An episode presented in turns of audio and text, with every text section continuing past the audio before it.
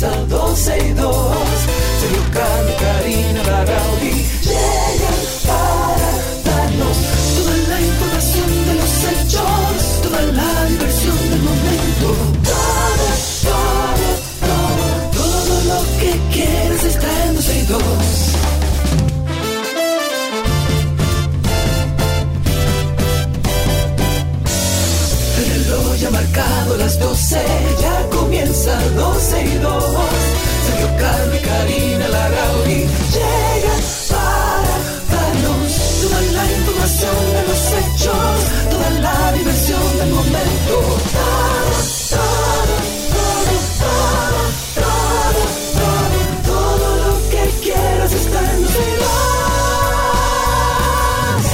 Saludos señores, buenas tardes, bienvenidos. Hoy es lunes 20 de noviembre del año 2023 y siempre abrimos el programa agradeciéndoles a ustedes estos 15 años de sintonía con nosotros aquí en 12 y 2, 20 años individualmente, Karina y yo en esta emisora, eh, por supuesto todo el equipo de 12 y 2 y la 91 desde ahora acompañándoles hasta las 2.30 de la tarde en vivo. Un fin de semana convulso, amiga, ¿eh? Sí, que lo fue, definitivamente. Un saludo desde aquí, un abrazo y con nuestros sentimientos de solidaridad a todos aquellos que vivieron un fin de semana complicado, complejo. terrible. Eh, muchos, eh, quizás tú en Punta Cana no sufriste las consecuencias más No. severas de No, esta no, no, tormenta. para nada. Aquí yo me sorprendí porque los pronósticos decían que por aquí, por Punta Cana, iba a caer mucha agua. Sin embargo, aquí no. Al final empezó a desviarse toda esta tormenta, pero sobre todo en el sur y en todo el Distrito Nacional, en el Gran Santo Domingo, hubo situaciones, la verdad, eh, lamentables. Ya sabemos que eh, incluso hubo pérdidas humanas. Hay muchas informaciones. Durante el sábado cayeron unos 431 milímetros de lluvias. 18 pulgadas de lluvia. Eso es en menos de 24 horas. Es una 18 cantidad, una locura. De lluvia. Una cantidad sin precedentes en la República Dominicana han provocado más de 30 fallecimientos, innumerables pérdidas materiales. Las autoridades habían advertido que iba a llover, nadie imaginó que las dimensiones iban a suponer incluso la lluvia ocurrida, eh, la trágica lluvia ocurrida el año pasado, el 4 de noviembre. Sí. Yo que vivo en una de las zonas eh, de mayor riesgo cuando ocurren estos de- fenómenos. De, donde tú vives y me quedé sorprendido en Isabel Villa. O sea, el río, la crecida del No, río. En Isabel. Villas específicamente no, en la entrada de Cuesta Hermosa, que es ahí De donde está, Hermosa. Ok. Pero, donde pero- está la pero bomba y para la allá plaza. abajo, para el río, no creció. O sea, Sí, yo sé sí, que hay una creció. calle en tu residencial que baja al río. Sí, pero esa parte no. Hubo una parte sí que tuvo algunos daños eh, en una de la parte baja de Isabel Villas. Eh, que empezó a salir el agua, bueno, inundó algunas casas, pero el problema mayor siempre está, de hecho, se volvió a ir el puente, o sea, las barandas del puente se volvieron Ah, a ir por la crecida del río. De acuerdo con la Oficina de Meteorología, se registraron 101 milímetros más de agua que aquel 4 de noviembre, en donde Claro. solo cayeron 266. Y la verdad es que yo creo que esto no tiene que llamar a revisión. Sabemos Bueno. que políticamente no es popular trabajar en cosas que no se ven, pero esta Yo- desgracia pudo haberse prevenido si posterior a ese 4 de noviembre nos hubiéramos sentado en una mesa a decir, ¿qué está pasando? ¿Cómo Lo podemos que solucionar? pasa, mi querida, que el problema es un poquito más profundo. Anoche yo estuve Es conversando con, con el ingeniero Alexander Herstinkers. Eh, eh, oh, bueno, un, un, eh, ducho en, en las materias hídricas, ingeniero civil, bien preparado el señor. Y Alexander me estaba diciendo que mm, para poder arreglar, oye bien, Karina, para poder ahora enmendar el lío que hicieron con el corredor de la 27, porque tú sabes que, no sé si tú recuerdas, pero yo sí recuerdo cuando yo estaba en cuál es tu versión en los años 2000, 2000, 2001, eh, y en el 99 yo me mudé aquí a la capital a finales del 98, recuerdo mucho el tema de que se le estaba cortando el flujo natural del agua que va de norte a sur, o sea, el, el flujo natural que baja hacia el mar en la ciudad, en el casco urbano, y lo recuerdo mucho ese tema porque incluso no recordaba exactamente el, artículo que salió publicado del CODIA en el 99, cuando hubo grietas ya, eh, la obra justamente terminada en el, en el, eh, en el periodo de Leonel Fernández y, cuando Diandino Peña era el, ministro de Obras Públicas.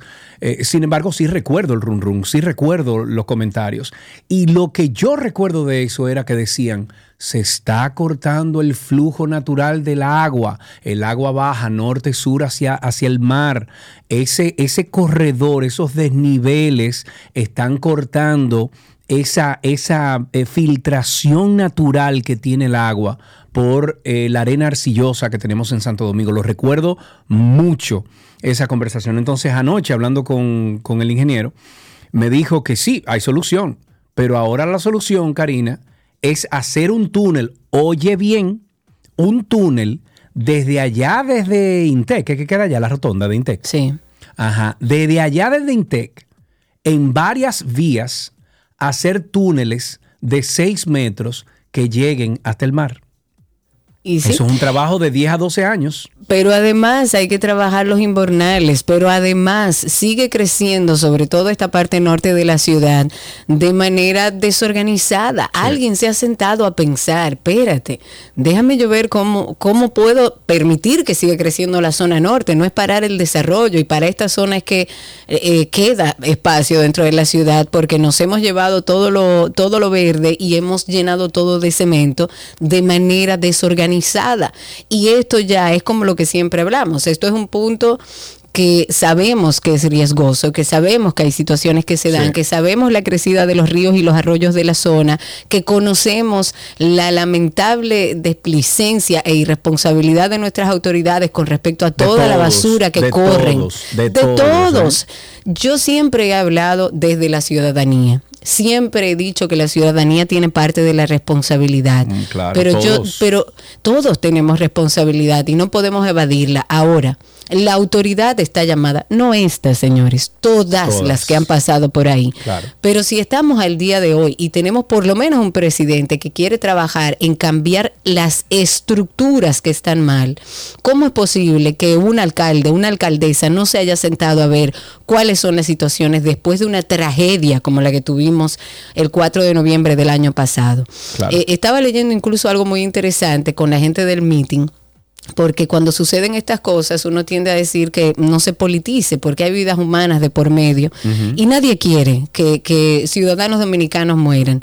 Pero la política y según el mismo meeting se construye con sentido y ese sentido se hace posible a través de las instituciones. Claro que los ciudadanos tenemos culpa, pero son las autoridades que están llamadas a, resolver ese problema. Hay que, eh, hay que pensar en que estas cosas, como decía en inicio, no son populares porque no se ven, pero cuando usted evita una tragedia como esta, usted está haciendo su función para la que se eligió. Y ese es su trabajo. Bueno, mira, algunos datos. El Centro de Operaciones de Emergencia COE ha informado que las inundaciones provocadas por este disturbio tropical ha afectado 1.583 viviendas. De estas, 6 se encuentran parcialmente afectadas, 17 están totalmente destruidas. De acuerdo a este informe emitido por la institución, 7.915 personas han sido movilizadas hacia zonas seguras, mientras otras 63 se encuentran resguardadas en tres albergues que tiene la institución. En el día de ayer, el presidente Luis Abinader emitió un decreto mediante el cual se, declara, se declaran tres días de duelo oficial por las víctimas mortales a causa de estas inundaciones. Otras informaciones, también durante las lluvias el Ministerio de Defensa activó un plan que se llama Plan Relámpago. La idea es poder asistir junto al COE y poder brindar eh, asistencia a las personas que están localizadas en zonas vulnerables. Este plan es una estrategia de las Fuerzas Armadas y regularmente se activa para apoyar al COE en caso de desastres naturales. El objetivo, eh, dar asistencia humanitaria, socorrer a aquellas personas que están en áreas de mayor vulnerabilidad, eh, realizar operaciones de búsqueda y rescate, supervisar los ríos y cañadas.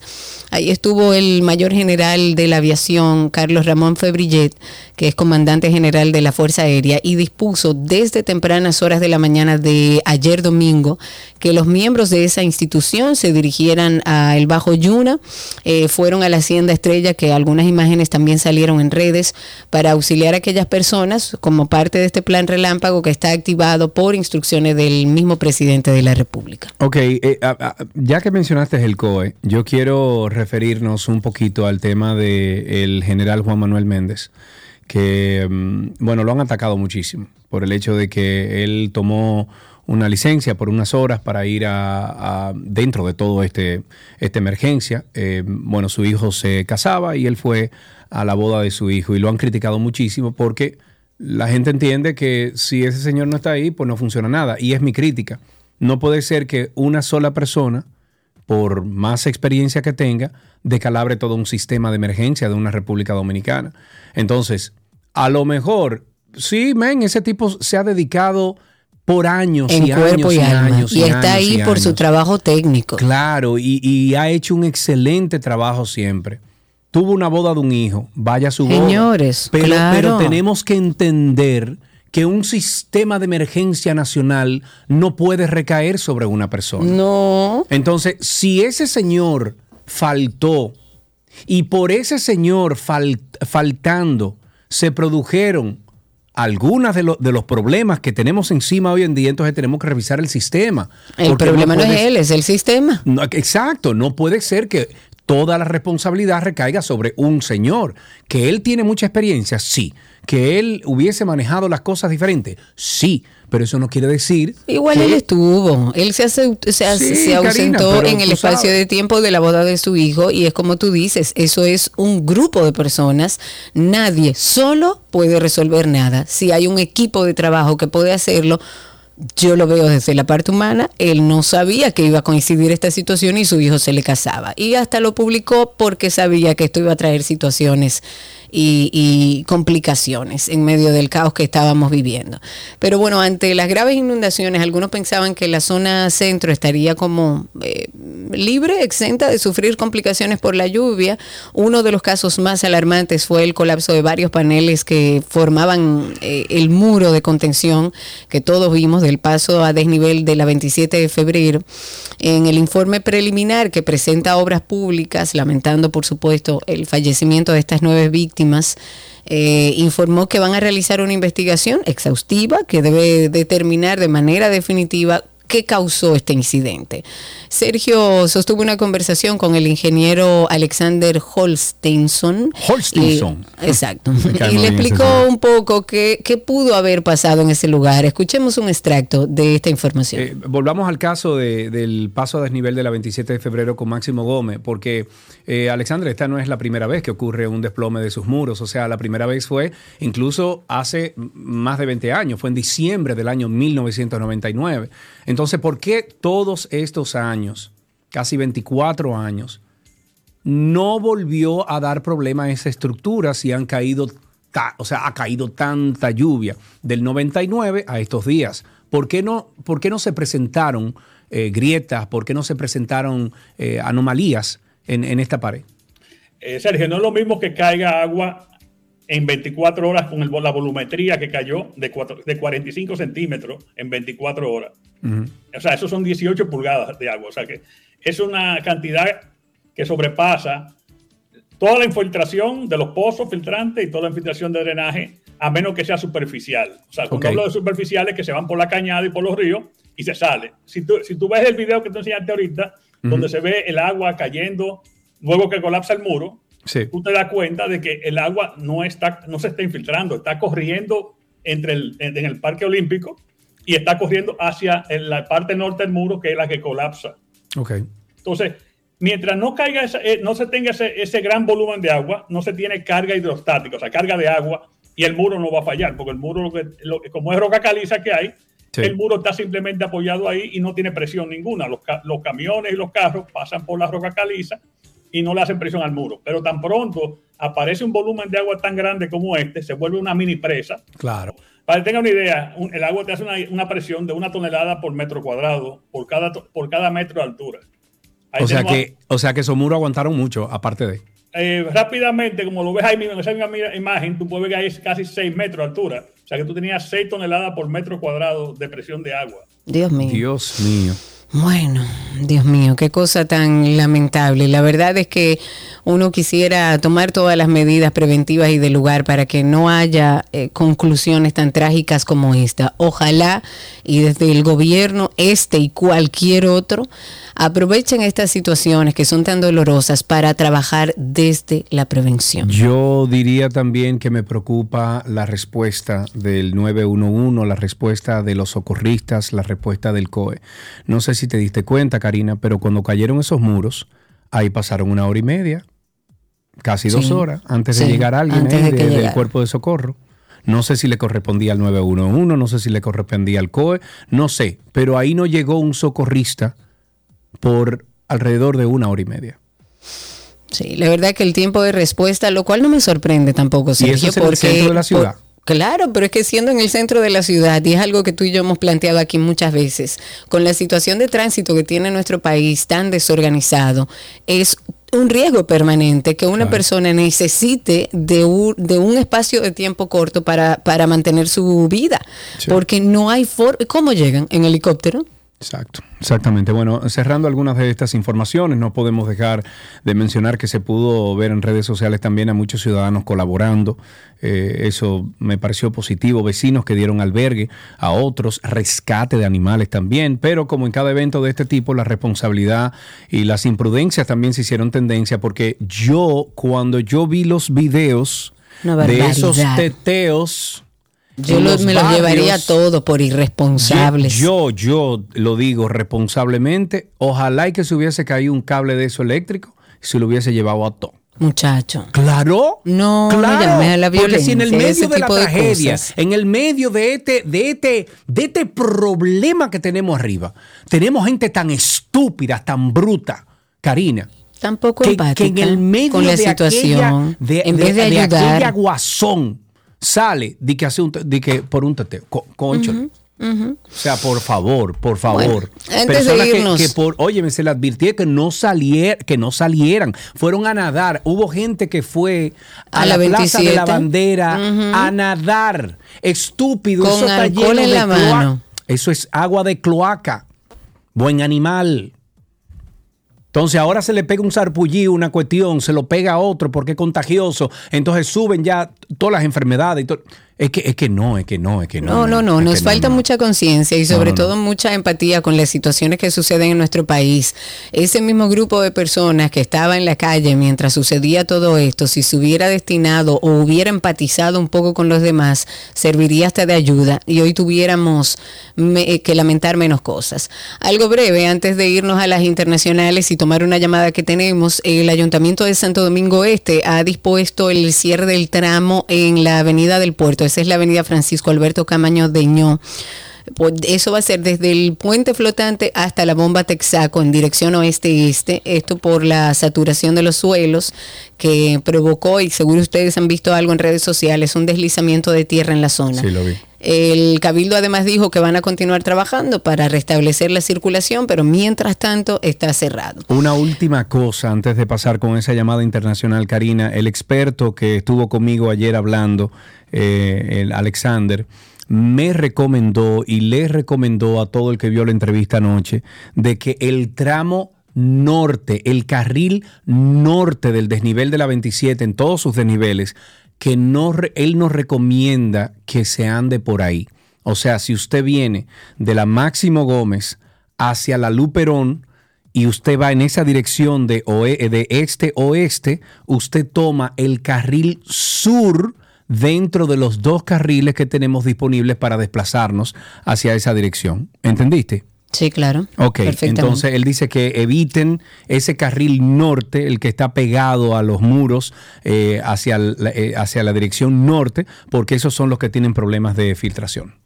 Ok, vámonos con las internacionales. Eh, evidentemente, una de las cosas más habladas Ay, y que ay, hemos dado seguimiento es el tema de las elecciones en Argentina, sobre todo porque, bueno, Argentina está viviendo momentos a nivel económico bastante radicales y todo esto y con candidatos muy particulares también. Ayer el candidato oficialista a la presidencia de Argentina reconoció su derrota en las elecciones, eh, dio un triunfo a su oponente, que es un líder eh, bueno, eh, liberalista de Libertad Alianza, es de ultraderecha, que es Javier Milei. Esto va a ser el próximo mandatario del país desde el 10 de diciembre ya. Pero bueno, como nosotros no vivimos allá, hemos querido contactar eh, a una persona que sí puede darnos un poco el panorama que se está viviendo en Argentina. Recibimos vía telefónica al doctor Juan Pablo Catarineo, él es abogado con conocimiento de toda la situación social de Argentina. Él tiene su bufete ahí, Sergio, ¿tú has ido a Argentina? Sí. Él tiene su bufete de abogados frente al obelisco, en la mismísima 9 de julio, que es la avenida más ancha del mundo. Ah. Y nos regala un poco de tiempo para hablar con nosotros. Eh, Juan Pablo Catarineo, bienvenido doctor, gracias por estar con nosotros. ¿Qué tal? Buen día. ¿Me escuchan bien? Sí, sí, Perfectamente. bien, como si estuviese aquí en cabina con nosotros. Gracias por esta conversación, abogado, eh, y con, con estos conocimientos de esta situación social, socioeconómica, sociopolítica, sociotodo que vive Argentina. Eh, muchísimas gracias por, por la conversación y cuéntenos un poquito cuál es el, el, el ánimo que se vive hoy en día en Argentina, hoy lunes 20, eh, amaneciendo ya con un nuevo presidente electo. A ver, eh, yo puedo hablar principalmente, a ver, yo vivo de lo que es Buenos Aires hacia el corredor norte, ¿sí? Esa parte siempre ha sido eh, muy anti-K, anti-K, lo que le llaman acá. Con Ujú. lo cual, digamos, uno sale a caminar por donde yo vivo y las sensaciones de desahogo. Claro. Porque, porque ya, en- digamos, ya la, la sensación es que era que esto eh, eh, era, es, sigue siendo imposible de sostener. O sea, Claro. Claro. ya cuando vos, Karina, hablaste de la situación radical, no, es muy suave. La situación es muy compleja. Sí, es estamos con un, con un ciento, casi ciento, vamos a redondear un 140 de inflación anual. No hay reservas en el Banco Central. Una locura. eh, el nivel de, pro- de pobreza llega casi al 40%, etcétera, etcétera, etcétera, etcétera. O sea, O sea, doctor, serios, dígame algo, dígame algo. La- el ánimo de Argentina, porque tenemos dos candidatos, teníamos dos candidatos, uno que pertenecía a la misma línea que ha vivido políticamente Argentina en los últimos años y otro que era como un experimento político, porque uno no sabía que venía de mi ley. Háblanos de estos dos personajes eh, eh, y cómo veía y cómo sí, ve el argentino esto. A ver, efectivamente, Milei es un absoluto outsider, porque hace dos años no era nada, nada. O sea, él, él ganó las elecciones armando un partido en dos años sin ningún tipo de sustento político, no, no tenía partido atrás. O sea, Claro. lo armó, por supuesto, con, con aportes que se hacen por ley, contra el otro candidato que es el, digo es, porque todavía no se sabe si renuncia, eh, el ministro de Economía actual Imagínese con todo el aparato político, con todos los fondos, porque por supuesto que se tocan fondos del gobierno, estamos de acuerdo, ¿no? Claro. Hay cajas por todos lados que se utilizan para la campaña. Claro. Este, se dice que fue la campaña más cara de toda la historia de la humanidad. Llegué a escuchar ayer que se Wow. comió prácticamente un 3%, perdón, un 3 puntos del PBI. 3, no sé Wow. si escuchan. 3 Es una puntos del. PBI argentino en campaña. ¿Sí? O sea, Una es locura. mucha plata. Pero y entonces, Es con respecto plata. a mi ley, ¿qué, ¿qué tú esperas? ¿Qué espera la sociedad de mi ley? Bueno, espérase, pero antes de usted contestar eso, eh, doctor, eh, es que Karina, yo, yo estuve en Argentina el otro día y me senté con amigos, con nuevos amigos, amistades, y ya mi ley estaba sonando un poquito y lo que me decían era, Sergio, es que no podemos seguir haciendo lo mismo, entonces yo me arriesgo por un mardito loco. ¿Verdad? O sea, por, por una opción que nunca se ha presentado, en vez de yo seguir lo mismo. Ese es el espíritu, eh, Juan Pablo. La frase, la frase es esa, Sergio. Es esa la frase. O sea, todo el mundo dice, bueno, si seguimos probando siempre lo mismo, vamos a llegar a los mismos resultados. Por lo menos Claro. probemos el experimento. Claro. Ahora, ahora, el experimento tiene varias patas en contra, ¿sí? Sí. Normalmente, un presidente que gana en un balotaje tiene varias provincias con, con, este, gobernadores afines, muchas intendencias, este, muchos diputados, muchos senadores. Ujú. Acá Milei asume con 38 diputados, que es nada, Nada. 8 senadores, que es la nada misma, sin provincias con gobernadores a favor, con gobernadores de su propio partido, y dos o tres intendencias de muy chiquitos que no son, ¿sí? Ok, ok. Entonces, realmente este, el desafío es- porque todo lo que él dice que va a hacer, que ojalá que funcione, o sea, ojalá que funcione, no porque puedo estar a favor o en contra, por este país, por Claro. mis hijos. Estamos, Claro. Él está hablando de que este país en 35 años va a ser potencia mundial. Yo no lo voy a ver, claramente. O sea, Sí. eh, qué sé yo, la realidad, ojalá, pero este, este país no es apto para cardíacos, digamos todos, ¿no? O sea, Claro, claro, Entonces, claro. re- realmente, realmente el, el desafío es muy complejo. Es muy complejo. Yo digo que mi ley va a ser el experimento más importante a nivel político en toda América Latina. Yo creo que de alguna manera hay un pequeño equilibrio, tal como lo dices, porque él no tiene todo el gobierno, entonces está contenida un poco la locura. Sin embargo, eh, pienso desde fuera, porque no lo vivo, no, so- no vivo en Argentina, pero desde fuera pienso, creo que, o siento igual que la gran mayoría. Ya con lo que hemos elegido durante años, hemos visto el resultado. Vamos a elegir a este señor, que dentro de su locura es economista, Bueno. no tiene compromisos políticos con nadie y a lo mejor encuentre alguna solución en el camino. Que tú sepas. Doctor, muchísimas supuesto, gracias. Sí. Perdón. Adelante, adelante. listo. No, no, no, no. Lo que iba a decir es que, es que el principal problema que tenemos es, la inflación, que es un impuesto Una Sí. locura. que le pega a todas las clases sociales. O sea, Claro. yo pongo la mano en el bolsillo y lo que saco cada vez vale menos. Sí. Es Esa es la realidad. Sí, Por día. Ese es un problema muy serio que no se resuelve un día para el otro. ¿eh? Claro, Así claro. mismo es. es Bueno, así. doctor, le, le deseamos mucho, mucha suerte a Argentina en este experimento. Eh, yo no es que esté, o sea, yo poniéndome los zapatos de, de un argentino joven o un argentino, cualquier, cualquier edad, digo, es, que- es, es eso, o sea, seguimos haciendo lo mismo, no vamos a llegar a nada, vamos a inventar, pero wow, qué invento. O sea que eh, buena vibra, doctor, para Argentina y cualquier cosa que usted quiera gracias. comunicar aquí, estamos siempre abiertos a eso. Muchas gracias.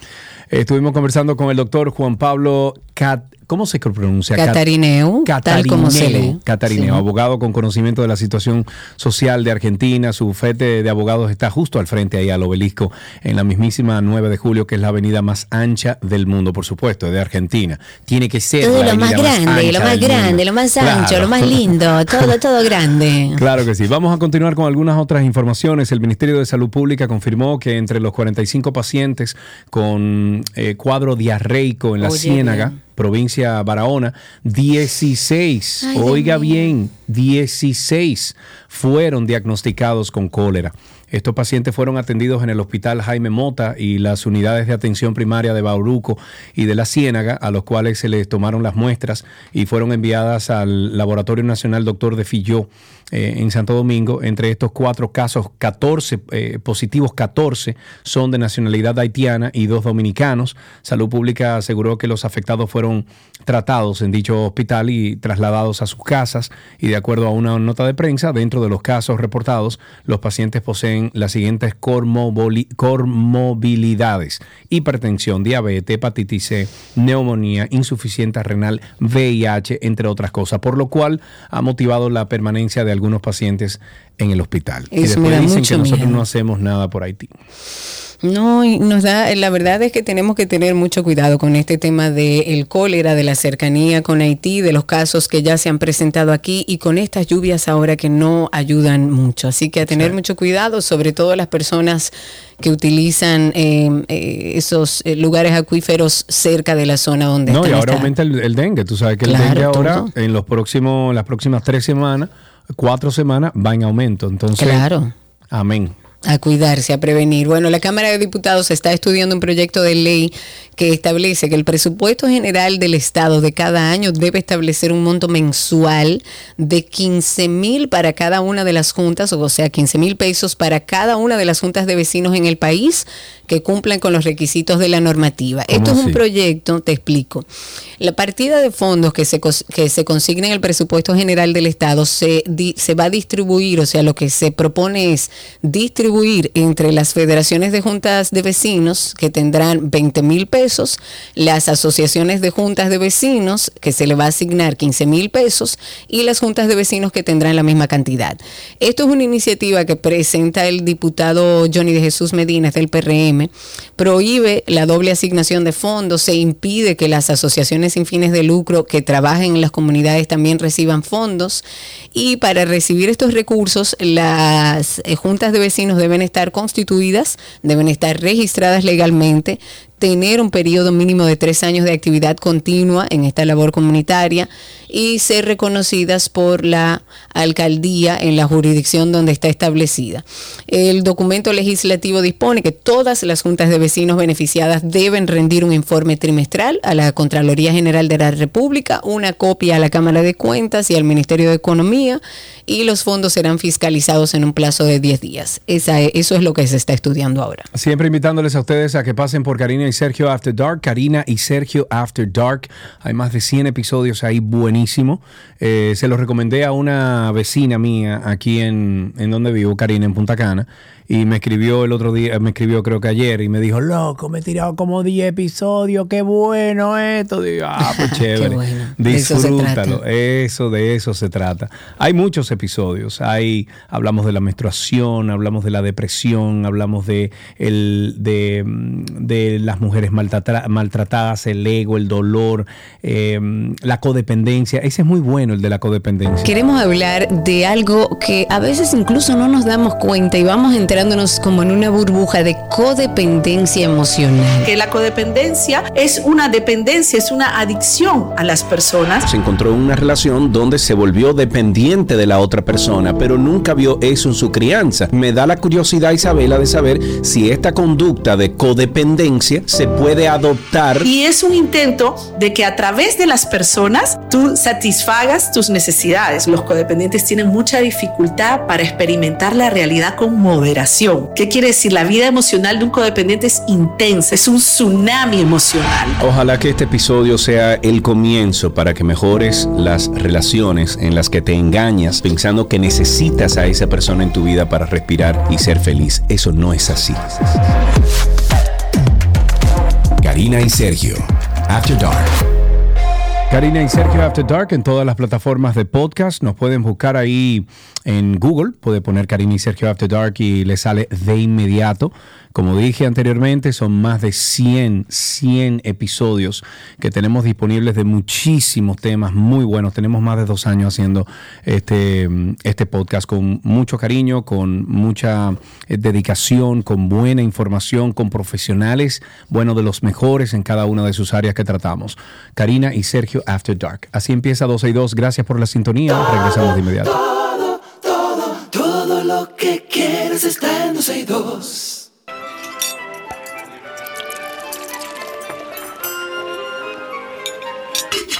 Oh là là, mais oui, je mange comida de Gabriela parce que c'est bon ici. Mais oui, hola Gabriela. Yay, ¿cómo van?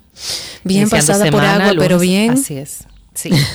Sigamos, eh, señores, en atención. Eh, eh, te escuché algo de centros de acopios.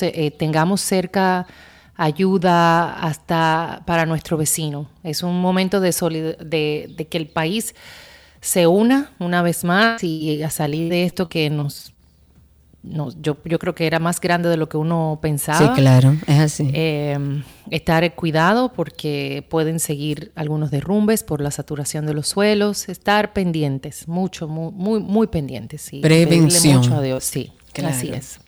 Bueno, vamos a hablar de esta semana. Por supuesto que siempre hay cosas que agradecer. Viene acción de gracias por ahí. Y vamos a hacer recetas toda esta semana para compartir una noche para dar gracias.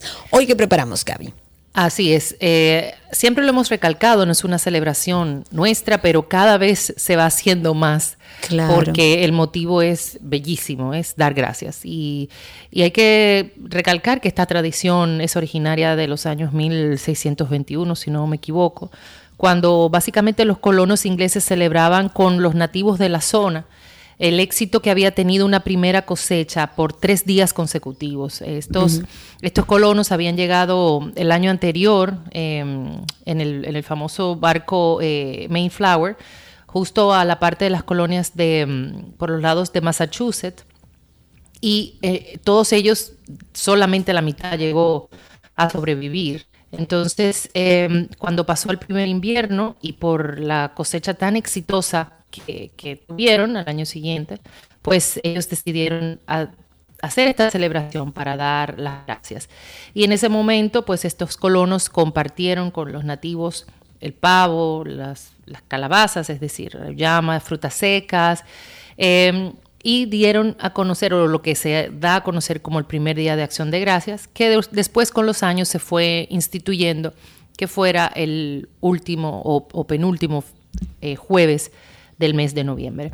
Entonces esta tradición pasa a formar parte muy sólida de, en este caso, de Estados Unidos y con los años se ha ido propagando porque la verdad que es una, una celebración que no conlleva religión, que no conlleva eh, simplemente es juntar la familia para, para agradecer.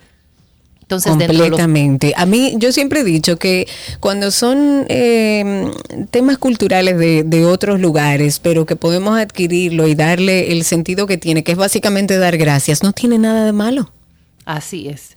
Y se puede hacer el último, penúltimo, el primer, el, martes, el miércoles, no importa. Claro. Eh, el hecho de que uno se pueda reunir y tenga la dicha de reunirse con la familia y dar gracias es, es más que suficiente, no importa el día, inclusive ni el lugar ni lo que ponga. Pero hablando de, poner en esta cena, eh, justamente como lo hicieron estos colonos, es el pavo por excelencia, es la, comida, o sea, el main dish, la proteína que se utiliza en esta celebración.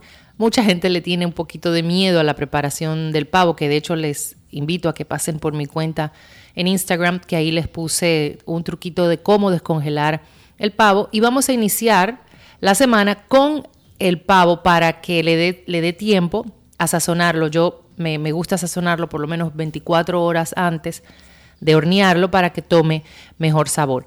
Según la cantidad de libras, es siempre como vamos a calcular la cantidad de, las porciones de los ingredientes a utilizar. La receta que yo hago es una receta bastante natural, lleva una mezcla de hierbas, eh, la base es puramente la mantequilla y voy a estarle inclusive, inclusive, subiendo un video esta tarde del pavo que, que hice ayer, que me quedó de lo más rico, que es esta receta que les voy a, compartir.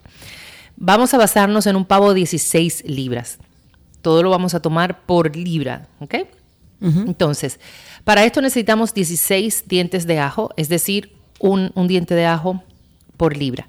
Dos naranjas, que vamos a utilizar la piel y el jugo, calculamos una naranja por cada 8 libras. Vamos a utilizar un cuarto de taza de romero fresco, de eneldo fresco y de tomillo fresco. Es una mezcla de hierbas que va muy bien porque aporta sabor bastante agradable. Aparte de esto necesitamos media taza de aceite de oliva, dos cucharadas de sal, se calcula una cucharada de sal por cada 8 libras, media cucharada de pimienta, igualmente, perdón, una cucharada de pimienta se calcula media cucharada por libra y dos barras de mantequilla, es decir, 200 gramos de mantequilla, se calcula 8 cucharadas o una barra de, 100 gramos por cada 8 libras. Una cucharada básicamente por libra. Esto es para sazonar el pavo. Ya cuando nosotros vamos a hornear el pavo, yo particularmente le pongo al molde donde se va a hornear tres barras más de mantequilla, es decir, eh, o dos, puede ser uno por exagerado, pero dos barras más de mantequilla, varias cabezas de ajo, eh, ya los dientes de ajo suelto, y ramas de romero y tomillo, para que cuando se derrita toda la mantequilla, los ajos se hierven, eh, la mantequilla ayuda, o sea, se toma el sabor de las, de las hierbas y junto con los jugos que drena el pavo, esto se cuela y es una forma de, de tener un gravy. Entonces, ¿qué vamos a hacer con estos ingredientes? En un procesador Vamos a colocar la mantequilla troceada, preferiblemente que esté a temperatura ambiente. Vamos a agregarle los demás ingredientes, los ajos, la piel de la naranja, el jugo de la naranja, el aceite de oliva, la mezcla de, hierbas, la sal y la pimienta, y esto lo vamos a procesar. Entonces, teniendo esta, este sazón que va a ser como una especie de untadera, por decir así, vamos a untárselo a todo el pavo, pero hay que tener en cuenta que hay que separar la piel de la carne del pavo. Yo les recomiendo hacer esto con guantes, eh, preferiblemente de cocina, y uno va a entrar la mano entre la piel y la carne del pavo para eh, separarla y entonces entre medio de aquí es donde vamos a irle colocando la mantequilla o el sazón que ya hemos preparado como les expliqué anteriormente. Y luego por afuera, todo, todo, todo lo vamos a embatunar como, como digo yo, como si fuera un bebé que va a, tomar sol, le vamos a, como si estuviera poniéndole em, protector solar al pavo. lo vamos a cubrir con todo. Y esto lo vamos a colocar en una placa, en un molde y lo vamos a, cubrir con, papel de aluminio, dejándolo de un día para otro. Entonces luego lo que vamos a hacer es, ya pasadas las 24 horas, vamos a hornear nuestro pavo a una temperatura ideal de, de 190 grados Celsius. Esto viene siendo 375, 390 grados Fahrenheit. ¿Ya? Y vamos a hornear para este pavo que es de un pavo que va entre 10 a 18 libras, es entre 3 a 3 horas y media. Yo lo hice de la siguiente forma.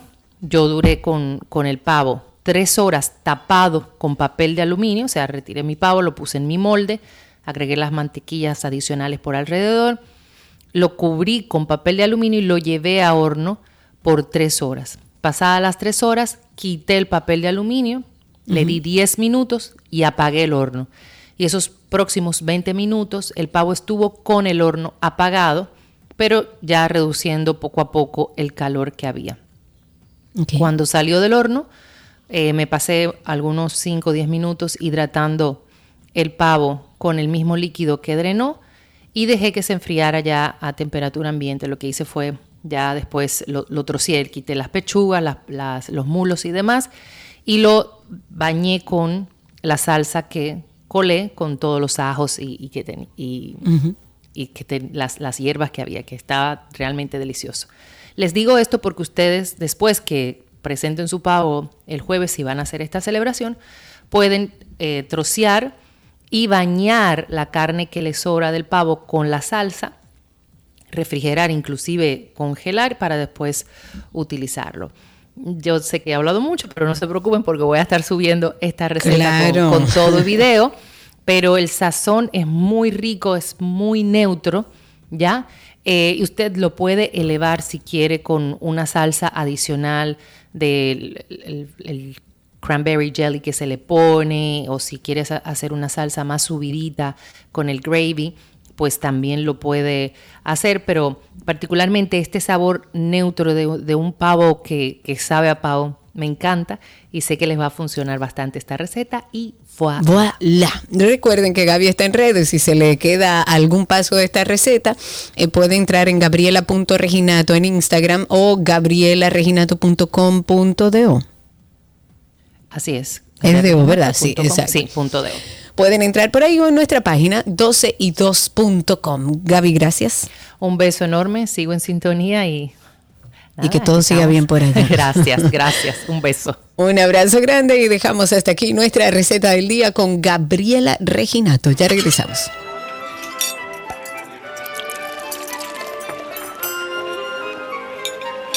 Todo lo que quieres está en 12 y 2.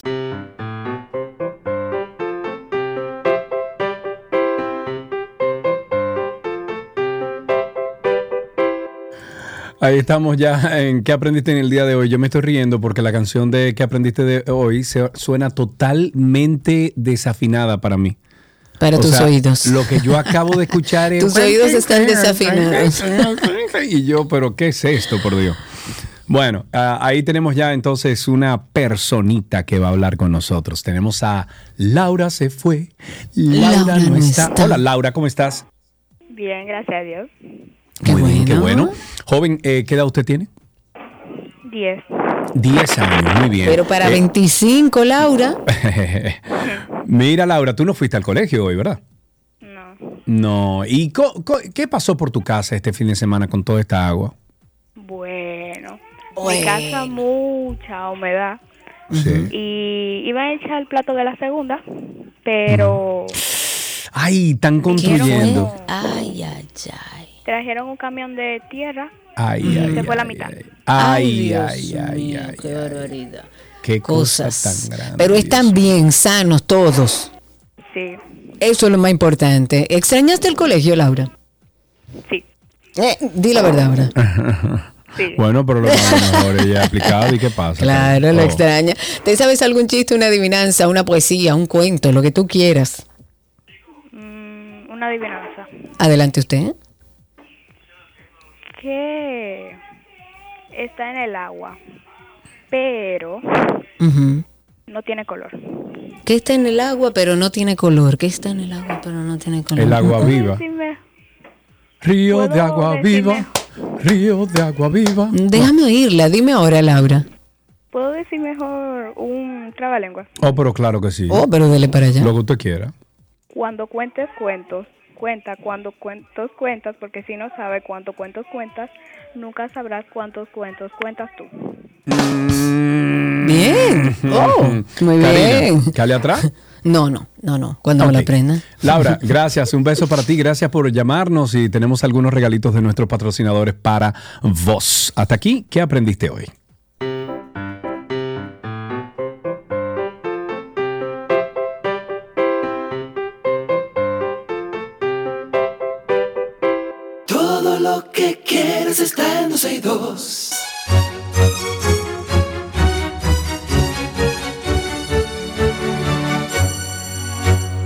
Estamos en nuestro segmento de arte. Recibimos en cabina a Gabriela Rufino. Ella es actriz, dramaturga y con ella vamos a conocer todos los detalles del Festival Internacional de Teatro Mujeres sobre las Tablas. Gabriela, bienvenida. Muchas gracias, muchas gracias.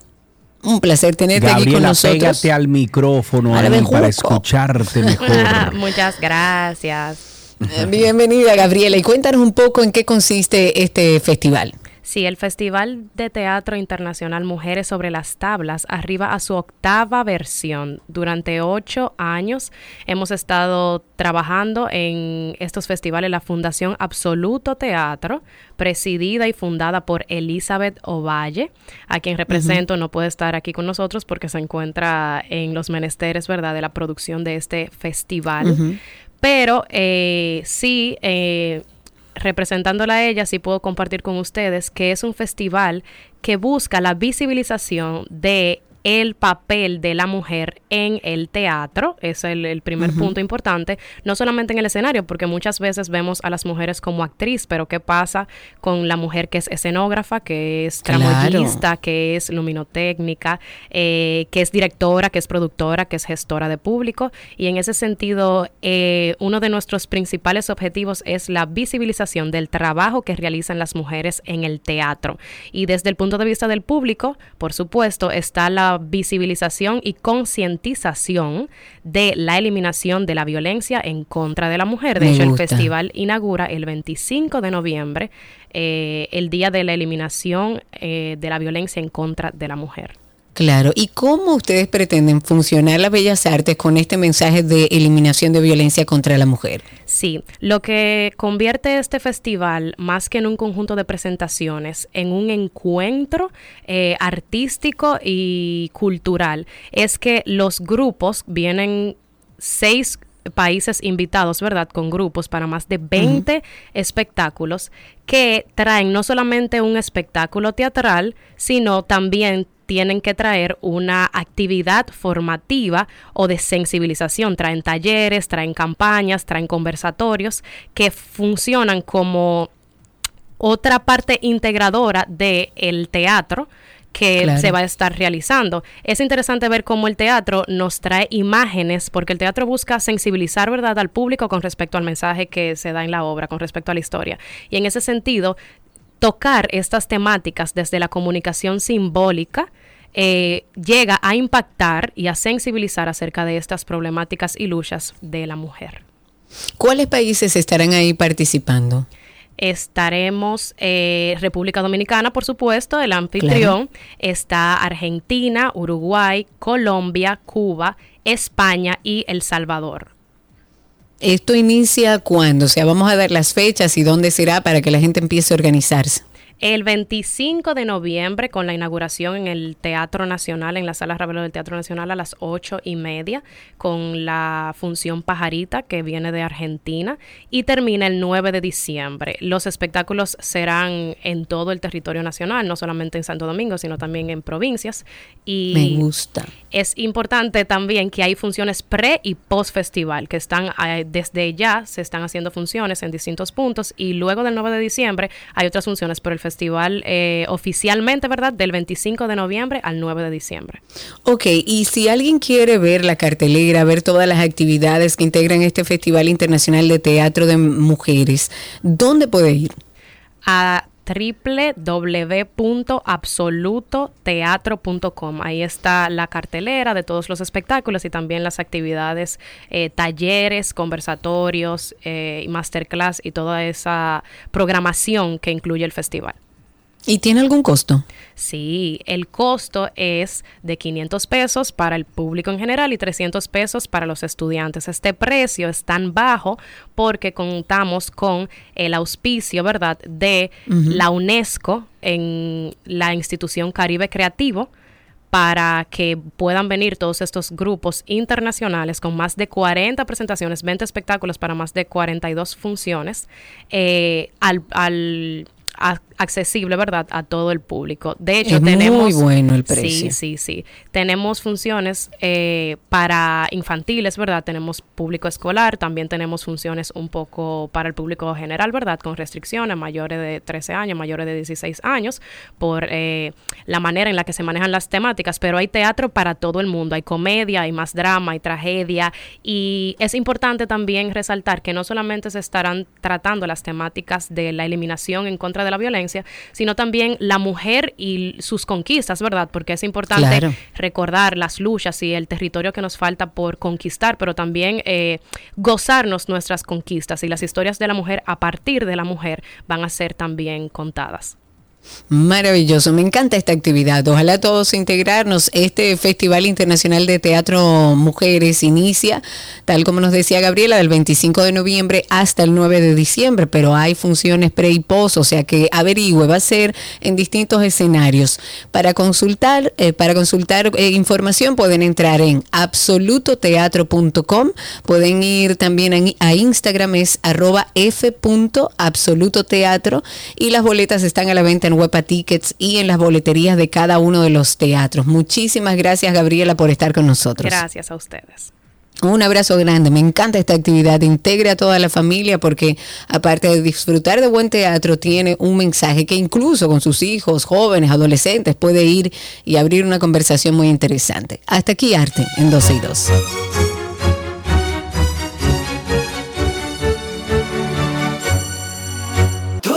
Lo que quieres está en 12 y 2.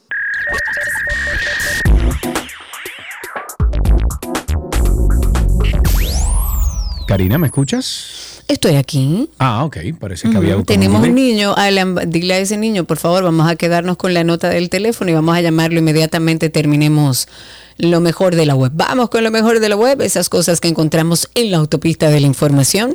Google Fotos podría sumar una nueva dinámica para ayudar a los usuarios a organizar mejor las imágenes de documentos que guardamos en nuestra cuenta. Al parecer, el equipo de Google está preparando una serie de funciones que van a ayudarnos un poco a organizar todo lo que sea nuestra biblioteca, más allá de fotos y videos. En un artículo anterior te habíamos contado que Google Fotos te iba a permitir crear recordatorios a partir de las o de las capturas de pantalla que tengan texto o que tengan fechas. Pero no es la única novedad que le iba a dar como un plus a este sistema de guardar capturas de pantalla o fotos para recordar quizás un evento o guardar una información que para nosotros es importante. El equipo de Google está preparando nuevas opciones. La idea es, como te digo, ayudar a organizar documentos, pero esos documentos que son escaneados. Por ejemplo, uno de los cambios que se va a aplicar es que Google Fotos tiene que ver con eh, las categorías que muestra la aplicación para organizar de manera automática todas las imágenes de documentos. Las categorías serán ahora más específicas, así que van a reducir y se va a agregar una nueva que está dedicada a los métodos de pago. Así que si, por ejemplo, eres de los que sacan fotos a sus tarjetas de crédito, de débito, vas a tener en Google Fotos una sección que está dedicada solamente dentro de Google Fotos para buscar estas imágenes. También una opción que podría ser útil para el contenido con datos sensibles que, bueno, olvidamos ocultar en nuestra cuenta de Google Fotos. O también podría servir para tener mejor organizada la biblioteca de fotos sin tener que empezar a filtrar entre tantas capturas de pantalla e imágenes sobre diferentes temáticas. Al parecer es una, una función de archivo automático, se podrá activar desde cada categoría de Google Fotos, eh, que la que crea para los documentos, y nos hace un poco más fácil la búsqueda de documentos y de fotos dentro de la misma plataforma. Atención creadores en YouTube, atención creadores en YouTube Escuchen bien. YouTube tendrá ahora que informar a la audiencia si se utilizó inteligencia artificial en sus videos. Me parece muy bien. De acuerdo con informaciones recientes, YouTube exigirá que los creadores especifiquen si se usó una inteligencia artificial para crear los videos que suben a la plataforma. Es decir, tendrá que, informar a los usuarios si han utilizado herramientas de inteligencia artificial o si contiene contenido alterado o sintético. Esto aparecerá a modo de etiqueta en la descripción del video para que los usuarios sepan en qué parte del video ha sido alterado, o sea, qué parte del video se está utilizando esa nueva tecnología. Si bien tienen en cuenta que la inteligencia artificial o la IA puede usarse en una multitud de escenarios para generar contenido, entienden que se vuelve un tema delicado cuando se tratan cuestiones relacionadas con la salud pública, con elecciones, entre muchos otros temas. En este caso, la dinámica será que utilizará será diferente, ya que se mostrará la etiqueta de advertencia directamente en el reproductor del video para que no pase desapercibida por el usuario y entienda que el contenido presentado no es real.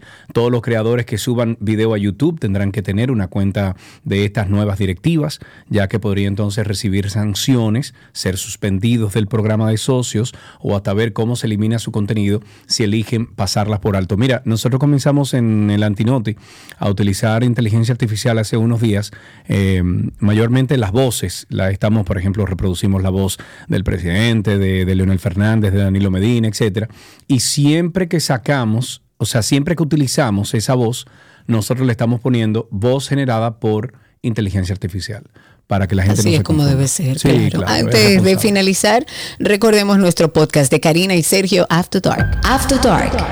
El miedo a envejecer. Yo creo que todos deberíamos hacer un ejercicio y entender que eso es lo único inevitable a lo largo de la vida, pero vivimos entendiendo que eso como que nunca va a suceder, que podemos retrasar ese proceso de envejecimiento natural en todos los seres humanos. El poder es adictivo y en la juventud tenemos el vigor, la belleza física, el rendimiento, la sensualidad, la virilidad, la atracción y es a todo eso que el ser humano se hace adicto al sentirse poderoso, al sentirse ilimitado. Lamentablemente tengo que decirlo, a una persona de 50 años, por ejemplo, ni se les considera para un puesto de trabajo. ¿Cómo esto impacta en la salud mental de una persona que se va acercando a estas edades? Sin embargo, debemos entender que es parte de nuestros ciclos, que debemos disfrutar de la hora, del presente, de sacarle provecho a cada etapa.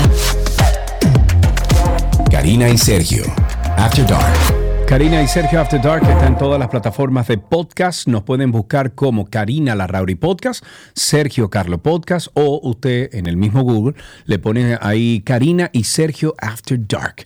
Hasta aquí lo mejor de la web en 12 y 2.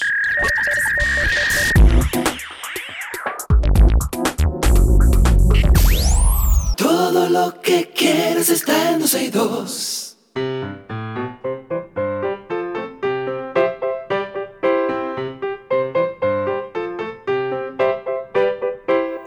Ok, tenemos otra personita en línea. Eh, creo que tenemos a Hassam. Hassam, ¿cómo estás? Buenas tardes. Bien, bien. ¿Y ustedes todos cómo Qué están? Qué bueno, muy bien, muy bien. Hassam, ¿cuántos 50 años tú tienes? Tengo 12 años. 12 años, pero te habla como todo un caballero. Sí, gracias, gracias. Señor, grande, muy bien. Eh, ¿No fue al colegio hoy, verdad que no? No, porque por lo de la tormenta que pasó el sábado del fin de semana. Claro. ¿Y, y cómo, cuál, cuál fue su apreciación de esta tormenta este fin de semana, caballero? Bueno, la verdad no puedo decirle porque me dio mucho miedo las inundaciones y todo. oh, claro. en la ¿Por, qué, ¿Por qué área de la capital tú vives? ¿Eh? ¿Por qué área de la capital? No tienes que decir eh, dónde exactamente, pero ¿por cuál área? Por San Isidro, yo no, la verdad no vivo. Ah, San Isidro, ok. ¿Y, okay. y se inundó para allá? ¿Eh? ¿Se inundó para allá en San Isidro? Sí, se inundó por aquí, por mi casa. Estaba inundado todo el frente ahí. Hassan, déjame hacerte una pregunta. Eh, Assam. Assam, perdón. Tú, tú vives cerca del aeropuerto de San Isidro, ¿verdad? De la base aérea. Sí.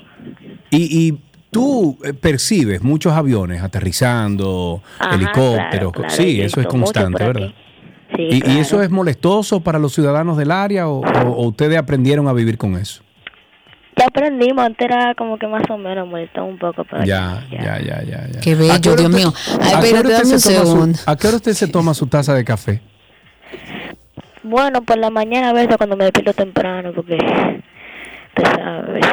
Pero mira, tú eres un señor mayor, Assam. ¿De dónde que viene ese nombre tuyo, Assam? ¿Te dijeron tu papá y tu mamá? Sí, me lo pusieron mi papá y mi mamá. ¿Y por qué? ¿De dónde viene ese nombre? Dígame. ¿De dónde viene Assam, ese nombre? Bueno, mi- el padre y la mamá me dijeron de que, que viene de una película. Yo dije, ah, ok. Y a la verdad me gusta. Assam, yo Imagínate, necesito tengo conocerte. ¿verdad? No, yo, yo, yo necesito conocerte, Assam. Cuando tú vayas a buscar tu regalo, avisa para darte un abrazo. Y a tu pai y a tu mai también, llévalo, para darle un abrazo también. Se te quiere, Assam, un beso grande. Tenemos aquí regalitos para ti en nuestro segmento de ¿Qué aprendiste hoy?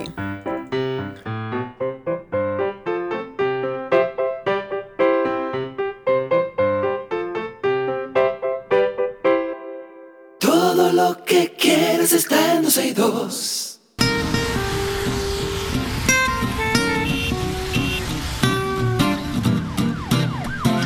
Desde ahora estamos esperando sus llamadas al 829-236-9856.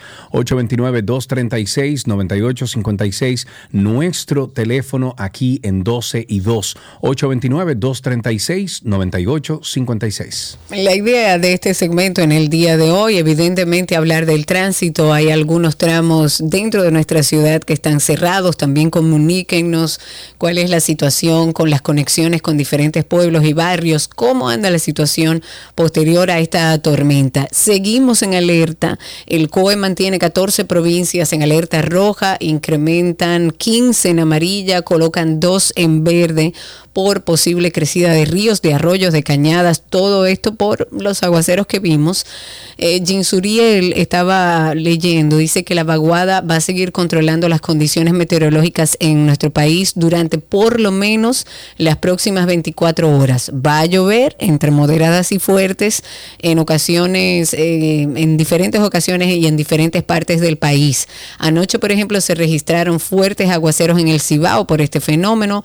Hoy se mantiene el potencial de inundaciones urbanas, sobre todo el sur, sureste, este, norte y noreste, debido a que, como sabemos, el suelo está muy saturado de agua. Cualquier precipitación que ocurra ahora, por más moderada que sea, eleva las posibilidades de lo que ya hemos hablado, de crecida de ríos, de cañadas. Los deslizamientos de tierra también van a continuar en distintas zonas dominicanas por el alto nivel de, de lluvias de los últimos tres días. Detrás de la vaguada de esta que estamos viviendo, viene otro sistema frontal que Ah, desde bueno. esta noche va a descender aún más las temperaturas en gran parte del país. Ya para mañana martes se supone que van a disminuir las precipitaciones, pero algunos chubascos podrían registrarse en el transcurso de la tarde. 829-236-9856. Eh, vamos con una llamadita. Tenemos en la línea a nuestra amiga, la senadora Faride Raful, y junto a ella vamos a conversar un poquito sobre la apertura de centro de acopio en el ensanche La Fe para gestionar ayuda para las víctimas de las inundaciones y los disturbios tropicales. Faride, muchísimas gracias por tomar nuestra llamada. ¿Cómo estás? Muy bien, y gracias a ustedes por la oportunidad. Ahora en el túnel de Capotillo, eh, pues explicando algunas de las situaciones y para poder traer todo lo que recaudemos en el centro de acopio que acabamos ya de informar que tenemos. Vamos a Claro. recibir todo tipo de contribuciones, eh, necesitamos colchones, sábanas, eh, pañales desechables, mucha agua, muchos fardos de agua. Hay Me imagino que comida en lata también, ¿verdad? comida enlatada, leche también. Eh, ahora mismo estoy sentada en una casa con dos envejecientes que recibieron comida ayer, pero no habían recibido comida hoy, hay muchas Ya. precariedades. ¿Cuánta- Entonces, ¿Cuántas personas más o menos ustedes han contabilizado, Faride, que necesitan esta ayuda? Mira, yo creo que es invaluable. Nosotros hicimos el centro de acopio porque ayer cuando salimos al territorio y recorrimos algunos de los sectores donde había inundaciones, pero nunca llegaba a donde se inundó. O sea, estamos hablando de dos metros, señores. La gente perdió todo. Wow. Todo. Dios mío. De los, del Quiqueya, los Praditos, los Praditos, en Manganagua. O sea, eh, eso es algo sin precedentes. Y las historias son dantescas. Esto parece una película de terror. Tú sabes y ves las historias de cómo la gente te narra con sus niños, cómo el, el agua le daba al cuello y gracias a un vecino abrió la puerta porque la presión del agua no le permitía, podían salir. O sea, esto es terrible. Entonces, el gobierno está en la calle con el plan social, con la comisión barrial haciendo levantamientos, pero nosotros, desde la senaduría, lo que decidimos fue, como no tenemos fondos, ni somos, eh, ni tomamos el barrilito ni nada, sino formar un centro de acopio porque muchas personas quieren aportar y sentirse útiles. Y Claro, es claro. el sentido más bello de solidaridad que tenemos los seres humanos y los dominicanos, porque aquí hay mucha vida salvada hoy por la solidaridad de los vecinos. señor. Claro. Muchachos Claro, y dime una cosa, familia. ¿Dónde está ubicado ese centro de acopio específicamente El para nosotros aprovechar el programa e irlo anunciando para las personas que quieran colaborar? Ahora mismo te voy a dar la dirección, está en el ensanche de fe, como dijo Sergio, el, el calle, calle 14 de junio, número 71, en el ensanche de fe. calle 14 de 71, los números de allí, fija. No, espérate, están Faride, trabajando. te, te estamos perdiendo. Repite los números de teléfono. Ahora van los números de teléfono. Los números de teléfono son 809-608-4576. Ok. Eso, eso tiene WhatsApp y todo, ¿no? Sí, claro, 608-4576. Y está en la calle 14 de junio, número 71, del ensanche de la fe. Estamos ahí desde las 9 de la mañana a las 4 de la tarde.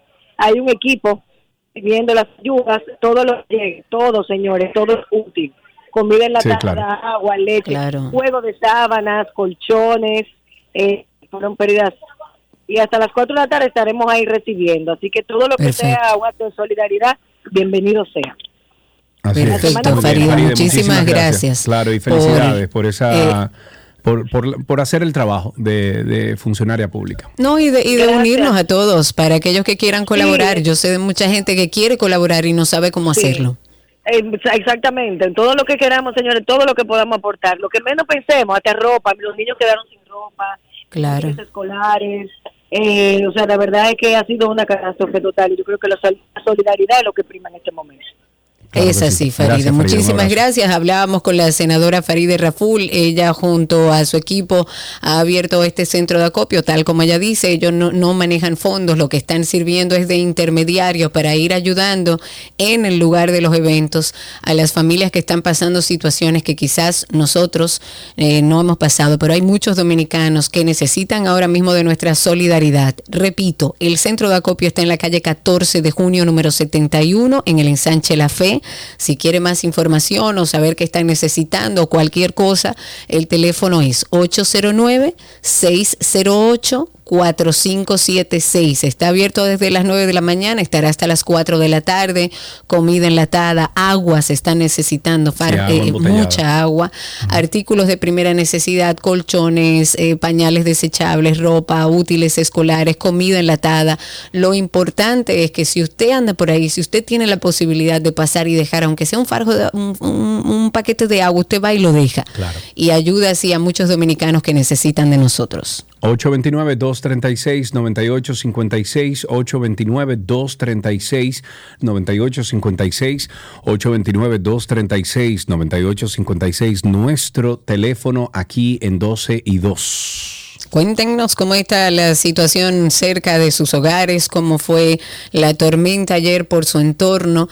Eh, y dentro de las cosas que debemos ir comentando, el ministro de la Presidencia anunció una serie de medidas que van a iniciar a partir de este lunes, se van a extender hasta que concluyan los trabajos en el paso a desnivel de la 27 de febrero con Máximo Gómez. Como primera medida, por ejemplo, en la avenida 27 de febrero, entre la Máximo Gómez y la Ortega y Gasset, que es el tramo ubicado frente al Centro Olímpico, quedan habilitados solo dos de los tres carriles en dirección este-oeste. El carril restante va a ser utilizado para trabajar en las obras sobre el paso a desnivel. Además, no va a estar permitido el estacionamiento ni el desmonte de pasajeros en ese tramo. Y en ese sentido, o sea, en, el otro sentido, en sentido este-oeste, se recomienda usar las avenidas Padre Castellanos, que es la 17, México, Mella, Simón Bolívar y George Washington. Y en sentido oeste-este, usar las avenidas Kennedy, Quinto Centenario, Pedro Enrique Jureña, México, Independencia y George Washington también.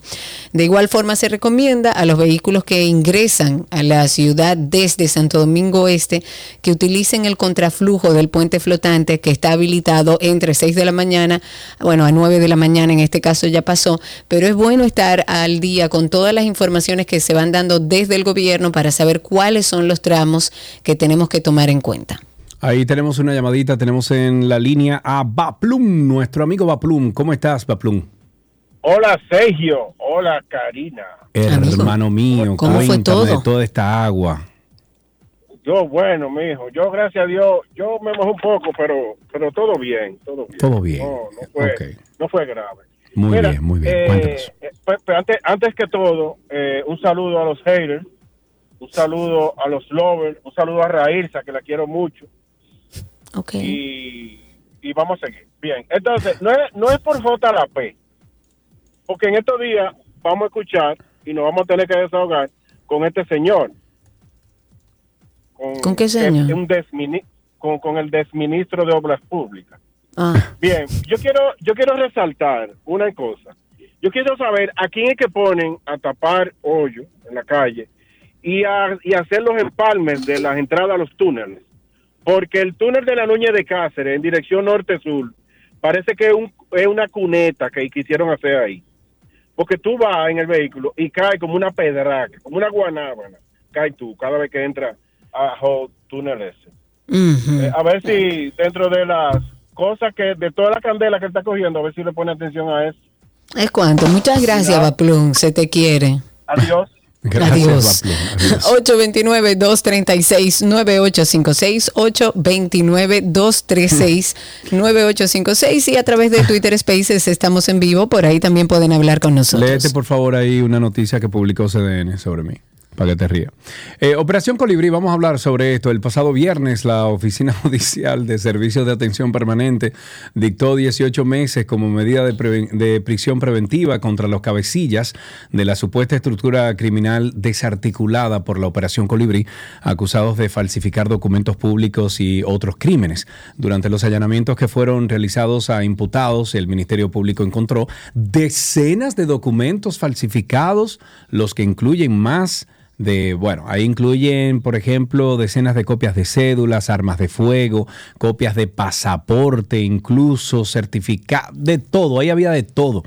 De acuerdo al documento depositado por el órgano acusador durante el allanamiento realizado a la oficina de José Alfonso Acevedo en Santiago de los Caballeros, fueron encontradas dos pistolas, una calibre 380 de color negro y otra marca Smith Wesson, un revólver calibre 38 con la, cantidad de 5 cápsulas, 48 copias de cédula, 4 copias de pasaportes, un celular, una laptop, entre otros. Ahí tenemos en la línea a Felipe en el 829-236-9856. Cuéntanos, Felipe. Buenas tardes. A ambos a la vez. Eh, ambos a dos. Materile, rile. Sí, hay que sonreír un poco porque Sergio tiene una buena sentido de humor y, y usted también, dama. Sí, ¿por qué no? ¿Por qué no? Pero yo digo, ¿y qué costaba, dados los modelos que había eh, de meteorología, el COE, Gloria Ceballos, anunciando que iban a haber 400 milímetros de agua? ¿Qué costaba cerrar el país? Un decreto, como hicieron con el COVID.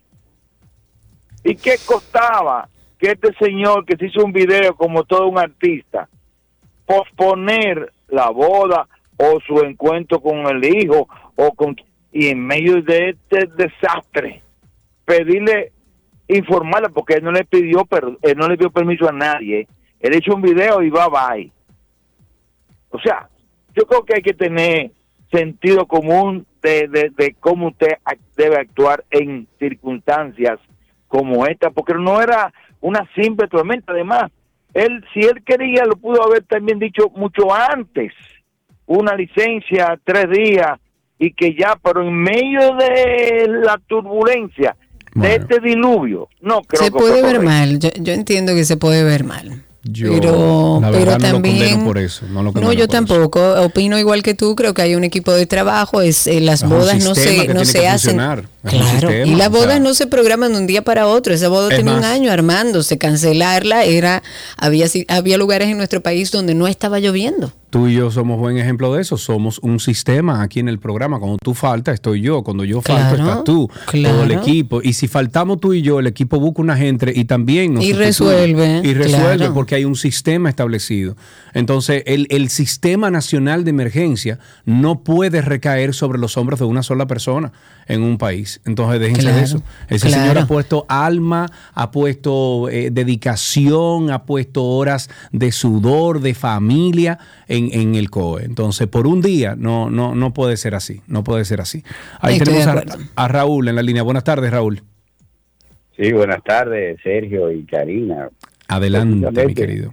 Con el tema, eh, yo había preguntado eso hace dos semanas cuando tú estuviste fuera, por la si tú estabas utilizando inteligencia artificial para imitar la voz de Nuria, porque te quedó muy bien. Ey, ¿viste? Y hablando ya del tema que tenemos, señor Erge, sí estoy de acuerdo con ustedes lo que acaban de decir. O sea, aquí, aquí tenemos como, y eso lo heredamos de, de- de- del doctor Balaguer, que al doctor Balaguer había hasta que preguntarle si había que mover a, la elefanta mami, había que darle medicina al mono buche, o sea, todo había que preguntárselo a Balaguer. Y todavía parece que no hemos superado eso. O sea, supone que para eso se delega no solamente el presidente y sus ministros, pero también los ministros tienen que tener eso, y como tú estás dando aquí una cátedra de eso, de la logística, que se debe tener para eso, porque es un, un sistema de emergencia, y además es cierto, una boda no se planea de un día para otro. Sí quería también apuntar algo de la imprudencia de la gente, eh, un montón de curiosos que van a los sitios a ver, o sea, y, todavía tenemos que seguir llamándole la atención a la gente, incluso el río ese de Bonao que se llevó toda esa gente, al otro día vuelve la gente otra vez como si nada, o sea, aquí vamos a tener que poner el chucho como castigo. Así es.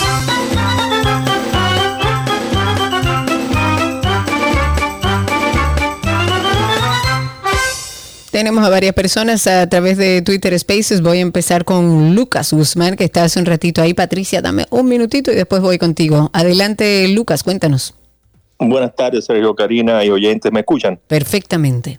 Y mira, yo estaba escuchando un, un- un alto oficial de la Fuerza Aérea haciendo un comentario de manera privada, eso no fue en, en la opinión pública, de que nosotros aquí en el país no poseemos los radares especializados que nos indican eh, los cambios meteorológicos que se dan, eh, sino que dependemos de Estados Unidos para eso.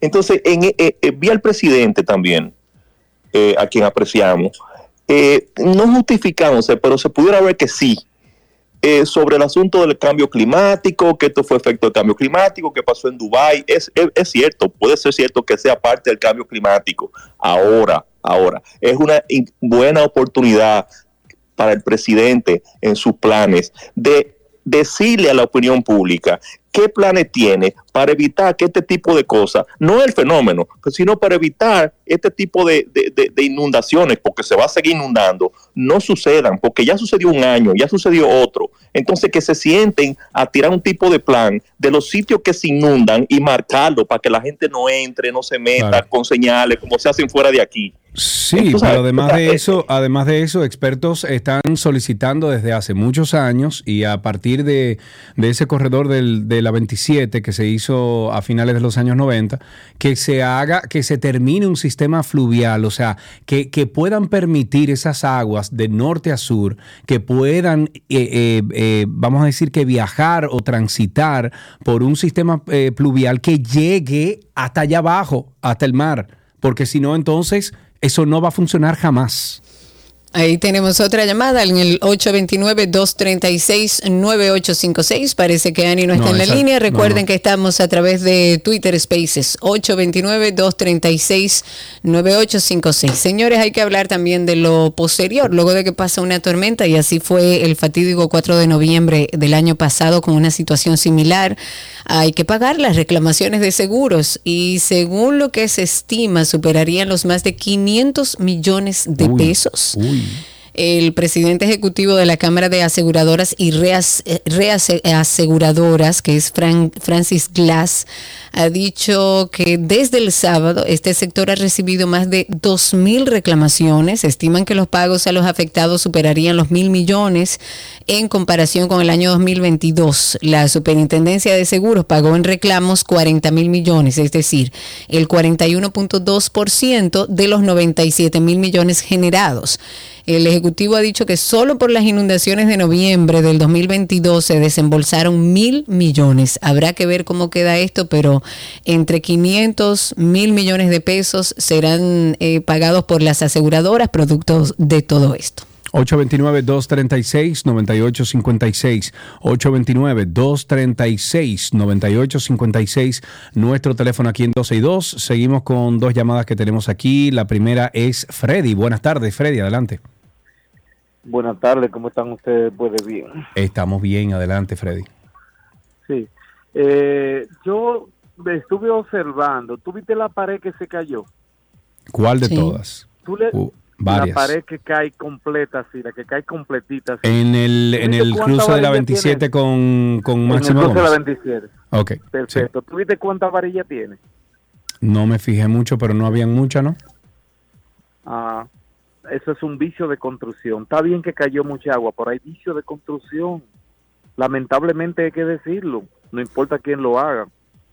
Y Están haciendo ese levantamiento a ver si claro, eh, a ver si realmente a mí lo que me llamó mucho la atención y que vi muchas imágenes en el día de ayer y sigo viendo todos los parqueos soterrados de los lleno, edificios inundados. Eh, Inundados. Es que eso al de final eso, Cari, aparte de eso, Cari, no le ponen bomba de, de bombeo, o sea, perdón, bomba, eso se llama bomba de sumersión. Ni idea. eso tiene un nombre. Es, es una bomba. Pero para sacar agua, para Sí, extraer claro, el agua. Claro, que se le pone abajo, ¿verdad? Para que entonces el agua que llegue, eh, eso lo, lo va bombeando hacia afuera. Lo que pasa es que afuera también hay mucha agua. Entonces, claro. eh, eh, es un problema. Eso también lo hablamos con el ingeniero anoche. Es, es que no hay solución. De la forma en que se está planteando todo ahora mismo, no hay solución. Y como se ha planteado históricamente. Aviso importante, OPRED informó que a partir de este lunes el Metro de Santo Domingo amplía su horario hasta la medianoche, va a ofrecer servicio gratuito a partir de las 10.30 de la noche. Y en ese sentido el Metro de Santo Domingo va a operar de manera temporal y hasta nuevo aviso de lunes a domingo de 6 de la mañana a 12 de la medianoche. Bomba de achique se llama eso. Los edificios abajo, gracias a Primo, Emilio Olivo, que me manda el, el, eh, ¿cómo se llama? El, el nombre. Bomba de achique, esas bombas se ponen en la parte, eh, vamos a decir que, que más profunda de esos parqueos. Eh, todo depende de la cantidad de agua que caiga por ahí, obvio, pero se, pon- se ponen esas bombas de achique para que cuando se vaya llenando de agua la vaya bombeando para afuera. Lo que pasa es que afuera Hay como más dije, agua que afuera adentro. hay más agua que adentro, exacto. Entonces, Exacto. imagínate. Mira, ¿tuviste lo que le, respondió Bukele a, a Petro, el presidente de Colombia? sí, ahora dilo llorar. Ahora no lo diga. ¿Cómo es? Eh, Ahora dilo sin Eh, llorar. Ahora dilo sin llorar, qué barbaridad, señores. Yo de verdad, a mí me llama mucho la atención lo que va a pasar con este presidente, este nuevo presidente de Argentina, Milei. Es como digo yo, eso es un experimento político que hay que sentarse a verlo, a ver qué sucede. Un país tan rico en todas sus dimensiones como Argentina. Tránsito y Circo, ustedes comiencen o sigan llamando al 829-236-9856, 829-236-9856.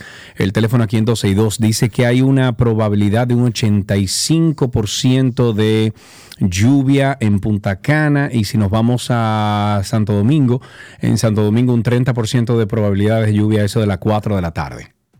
Va a llover, señores, va a seguir lloviendo, así que mantengamos la vigilancia. Dentro de las cosas importantes para comentar es algo que habló el ministro de Salud Pública, que dice que las personas que se expusieron a aguas contaminadas deben empezar a tomar medidas de inmediato para evitar eh, complicaciones a nivel de infecciones, de cuadros diarreicos, de leptopirosis. Las recomendaciones a toda la población es que no se consuma ni estar en contacto con aguas sucias, cocer bien los alimentos, hervir el agua y lavarse las manos para evitar enfermarse de estas afecciones que son comunes luego de que pasa un fenómeno atmosférico. Pero también se anuncia que a través de la defensa civil y las juntas de vecinos, el Ministerio de Salud va a distribuir medicamentos a todas las personas que se expusieron a estas aguas turbias. Manden a buscar al del al de la bandera que estaba bañándose ahí como si estuviera en su piscina personal, cerveza en mano.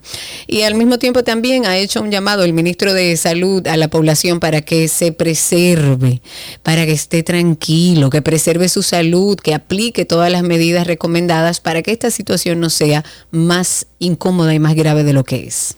Ahí tenemos otra llamadita, tenemos a Ceci en la línea. Buenas tardes, Ceci, adelante. Hola. Hola, adelante, Ceci. Déjame alejarme del radito. Para del radio, gracias. Querida Ceci, cuéntanos.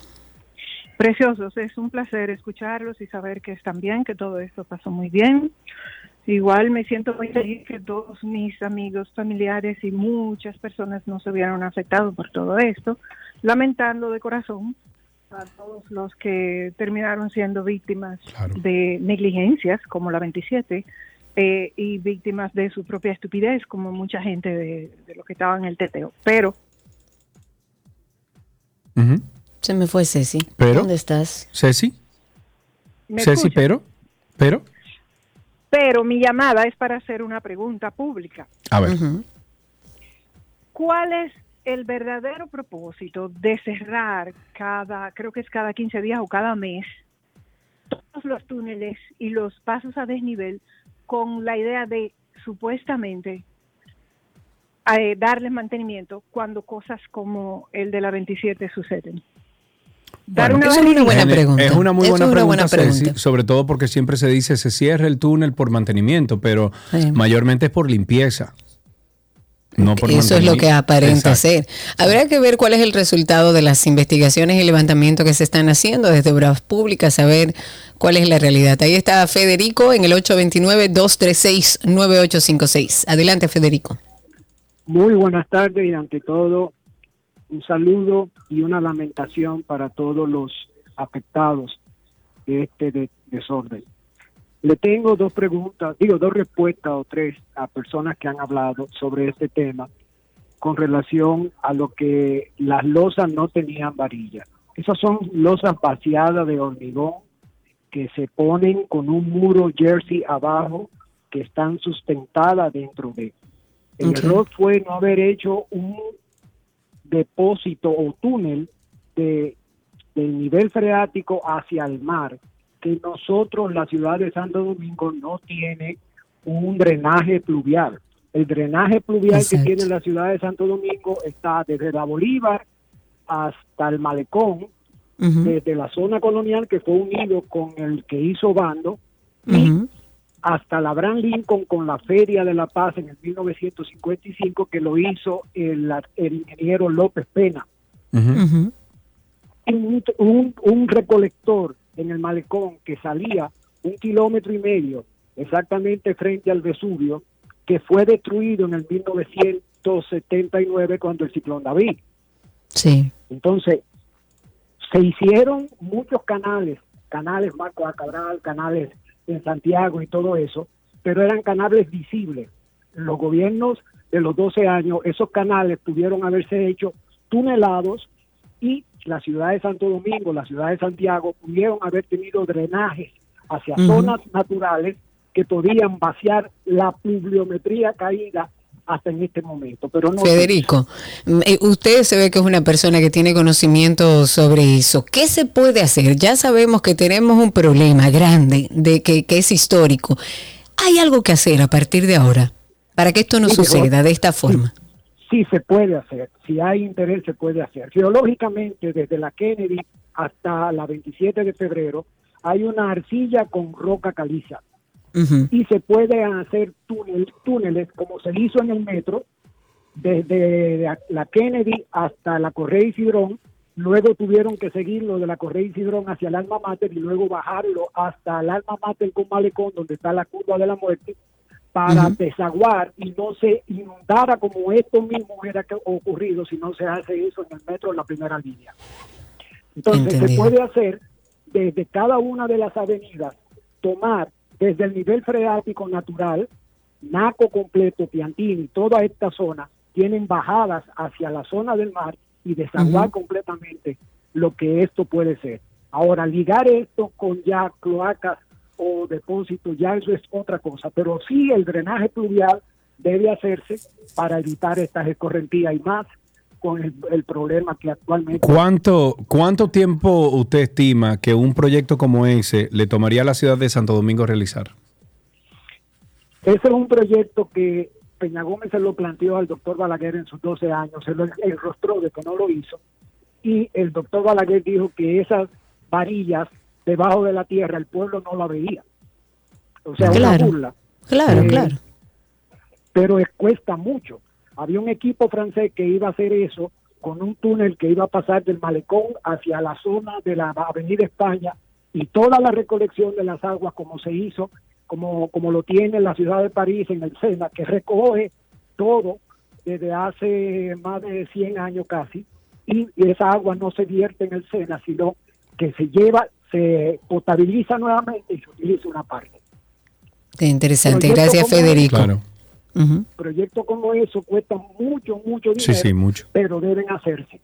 Claro que deben hacerse. Urge que se hagan. Y, y más eh, con la gravedad ya que estamos viviendo, porque a lo mejor 20 años atrás tú dices, bueno, pero todavía no está tan malo, pero ya han pasado esos 20 años y mira dónde estamos, donde el agua no encuentra para dónde coger en República, o sea, en, en el casco urbano de Santo Domingo. Y además Ah, las condiciones eh, climatológicas cada vez van a ser peor, Sí, o sea, tenemos que estar preparados. La deforestación, la- o sea, es una locura.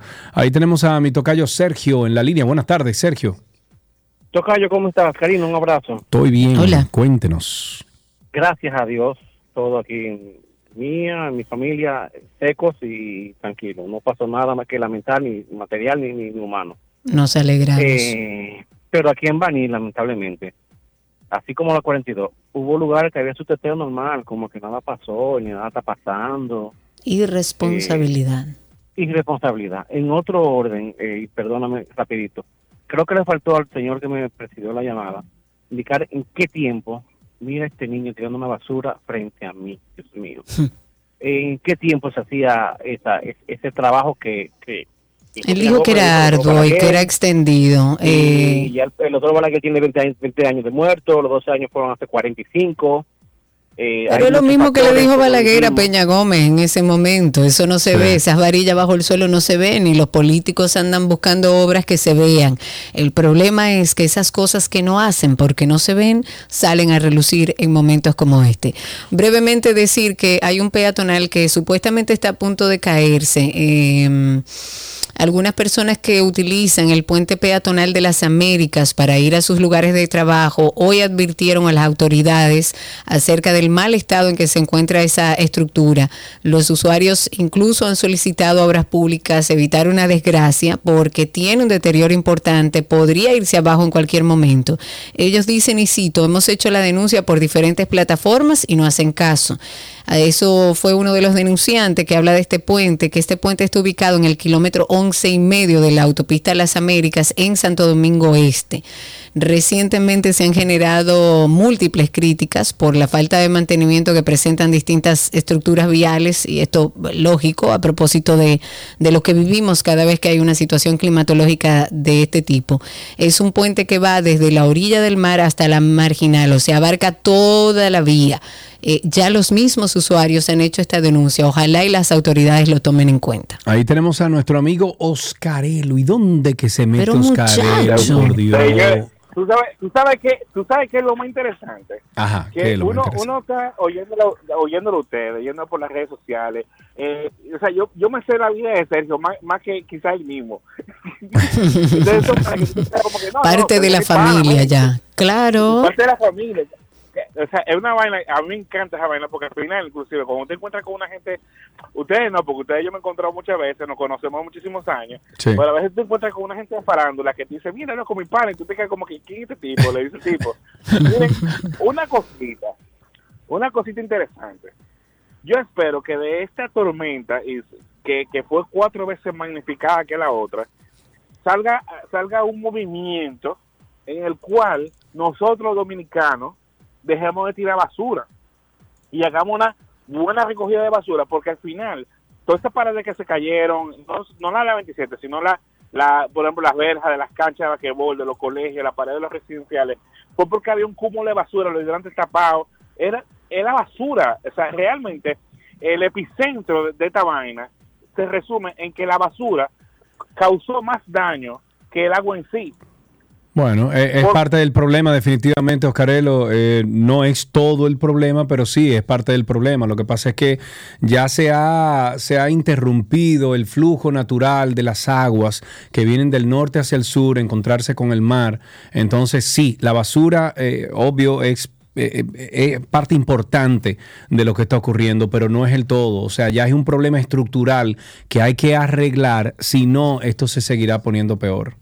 Ahí tenemos a través de Spaces a Jorge. Adelante, Jorge. Habilita tu micrófono. Te escuchamos al aire. Cuéntanos.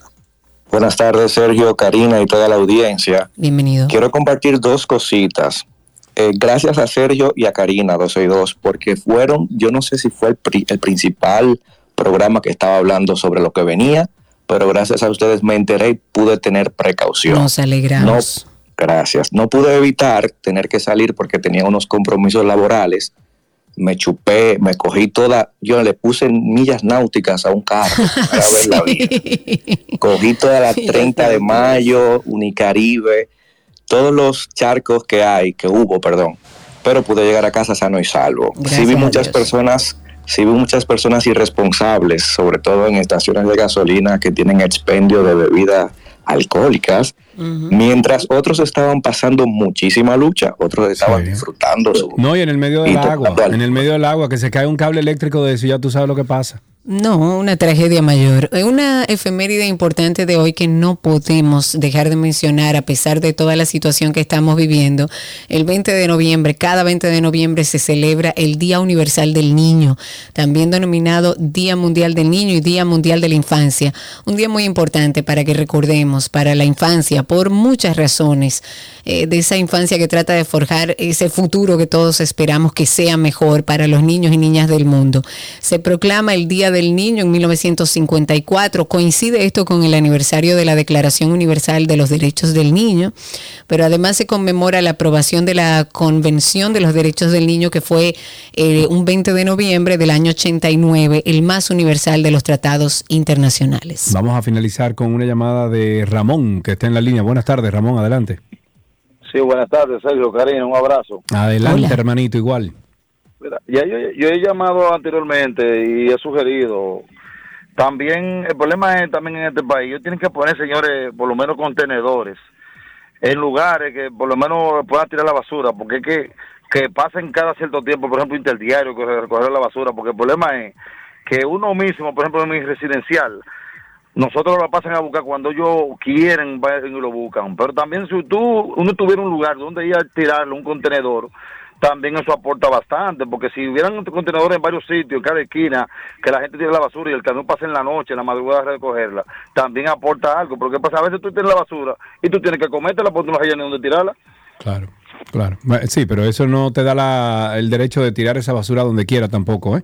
Ojo, yo ando con mi carro lleno de basura siempre. Si tú te montas conmigo en el, en el, eh, en el espacio que está para, para el, el- el acompañante, el piso está lleno de basura. Cuando yo veo dónde puedo, eh, puedo tirarla, pues entonces yo cojo una funda o, o cojo la, Se la- queda la en el carro. Exacto, claro, claro, claro. No le va a pasar nada si la deja en el carro. Dejemos hasta aquí tránsito y circo, agradeciendo a todos los que llamaron. Ya regresamos con más aquí en Dos Hijos.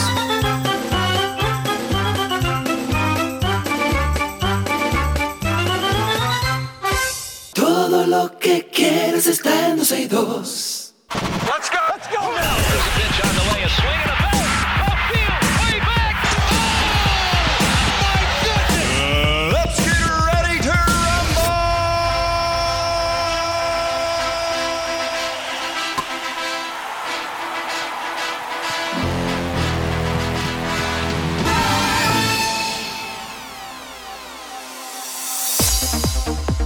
Vámonos con deportes de inmediato. Pasamos a béisbol. La Lidom pospuso la jornada completa correspondiente al día de ayer del calendario del torneo otoño-invernal 2023-2024.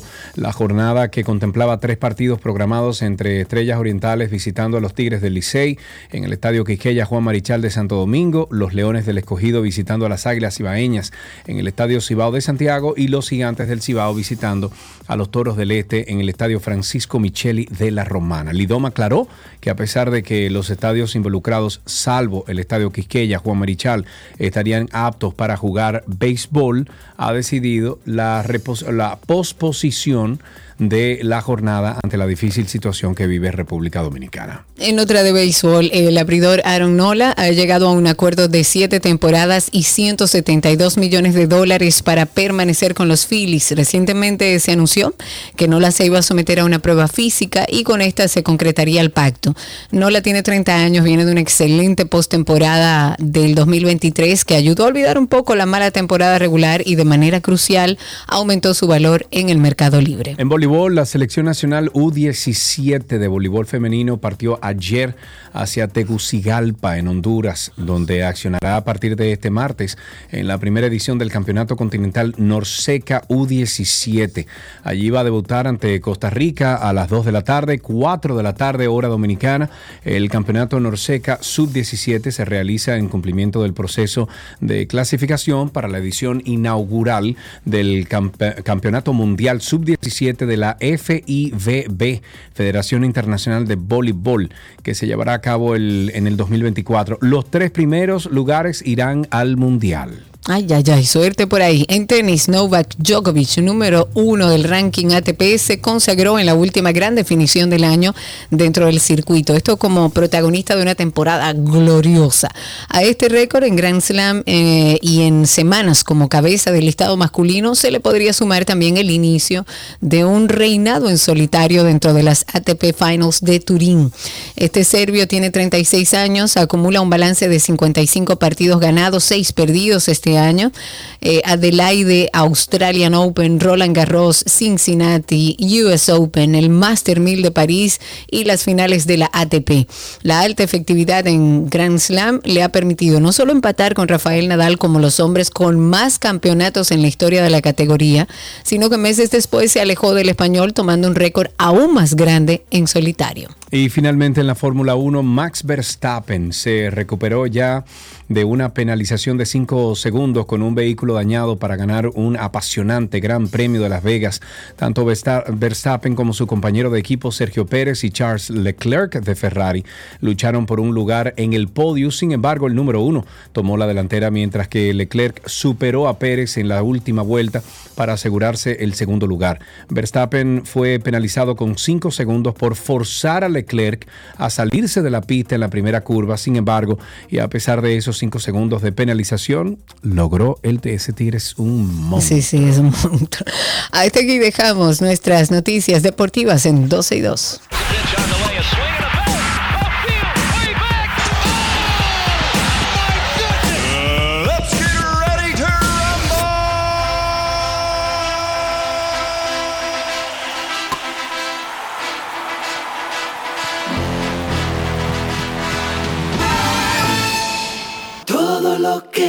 Que quieres está en 12 y 2. Amigos, gracias por la sintonía. Estamos aquí mañana a las 12 del mediodía en vivo, en vivo, aquí en esta 91.3. 91.1 FM cubriendo toda la República Dominicana y también a través de 12y2.com. 12y2.com se escribe 1, 2 y 2.com. Ahí están todas las informaciones, incluso eh, de, de más de 15 años que tenemos, o sea, 14 años que tenemos aquí al aire. Eh, pueden encontrarlo en 1, 2 y 2.com. Será esta mañana. Recuerden además nuestro espacio de Karina y Sergio After Dark, que es un espacio donde hablamos de salud mental y de bienestar. Dense una vueltecita por ahí y mañana estaremos aquí con ustedes justo a la mitad del día. Chau, chau.